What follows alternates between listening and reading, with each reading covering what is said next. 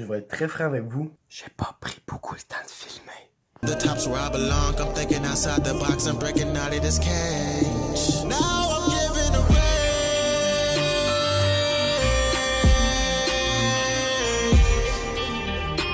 Yeah.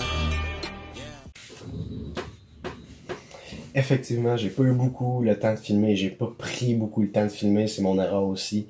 Euh, et la première exemple que je peux avoir, c'est que je suis en train de tourner cette vidéo-là le jour même où je vais dropper la vidéo.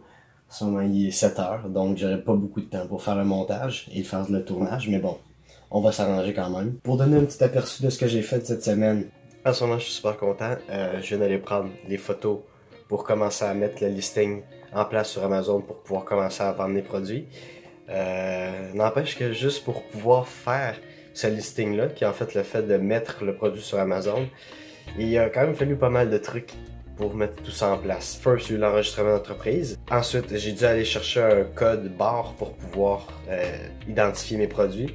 Finalement, on peut commencer à créer le listing et ensuite, on n'a plus qu'à attendre que la commande rentre chez Amazon pour pouvoir concrètement commencer à vendre. Boy, je savais pas quoi m'attendre. Oui, j'ai eu, euh, j'ai fait, j'ai les photos, j'ai l'UPC, j'ai commencé le listing du produit et le produit est entré chez Amazon.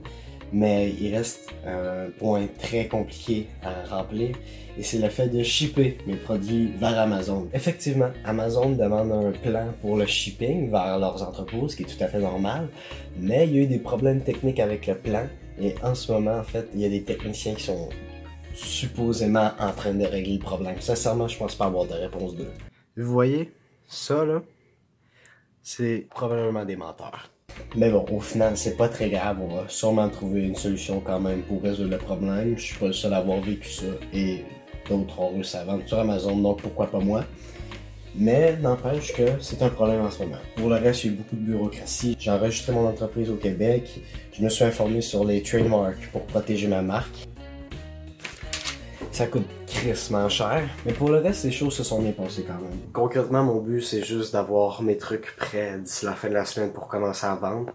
Donc là, on va voir si je vais réussir à atteindre le défi. Je vous tiens au courant là-dessus, évidemment. C'est juste une étape euh, quand même assez difficile parce que on fait des, je fais des choses, mais ça rapporte rien. Et ça n'empêche, c'est dur sur le moral. Et un des gros défis, en fait, en ce moment, c'est de me dire que l'argent que j'investis est vraiment de l'argent investi, pas de l'argent perdu. Et de tout simplement continuer à pousser malgré euh, le fait que le moral n'est pas évident.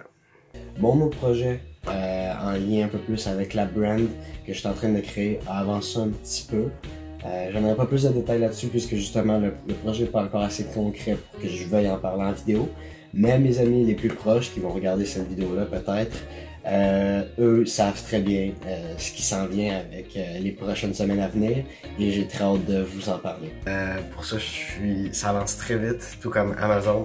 Et là, j'ai très hâte de pouvoir commencer à concrètement commencer à vendre avec tout ça.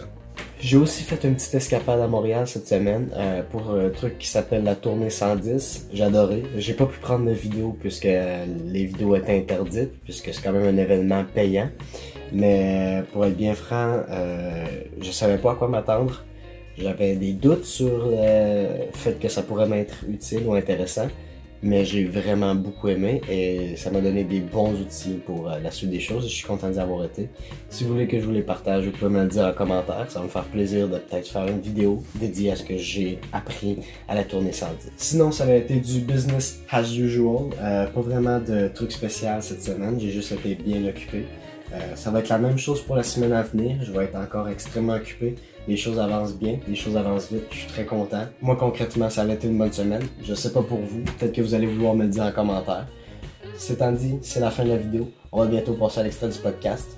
Si vous avez aimé cette vidéo-là, n'hésitez pas à vous abonner, à, laisser un like. Vous pouvez aussi aller voir euh, mon compte Facebook, Twitter, Instagram. Ça va me faire plaisir de vous partager mon contenu là aussi. Donc nous, on se dit à dimanche prochain. Ciao. Me faire dire non, je veux pas de toi. En tant que personne, ça a toujours été un gros problème pour moi. Et j'imagine que c'est en partie à cause de l'ego. Et aussi en partie parce que émotionnellement, je me suis jamais rendu compte que je pourrais pas plaire à tout le monde. Émotionnellement, évidemment. Logiquement, je le sais. Mais pas émotionnellement. Et je pense en fait que je suis pas la seule personne dans cet état-là. Je pense qu'il y a beaucoup, beaucoup, beaucoup de personnes qui émotionnellement n'ont pas compris, comme moi, qu'on pourrait pas plaire à tout le monde et qui, en raison de ça, agissent d'une certaine manière avec les gens, qui n'est pas eux-mêmes. Et ça, au final, ça dure toute une vie. Ça détruit beaucoup plus la vie d'une personne parce que c'est beaucoup plus mesquin. Parce que c'est sur le long terme, on s'en rend pas nécessairement compte et ça nous creuse de l'intérieur parce qu'on a besoin des autres. Mais on n'est pas capable d'aller chercher ce besoin-là lorsque tout ce qu'on essaye de faire avec les autres, c'est de leur plaire.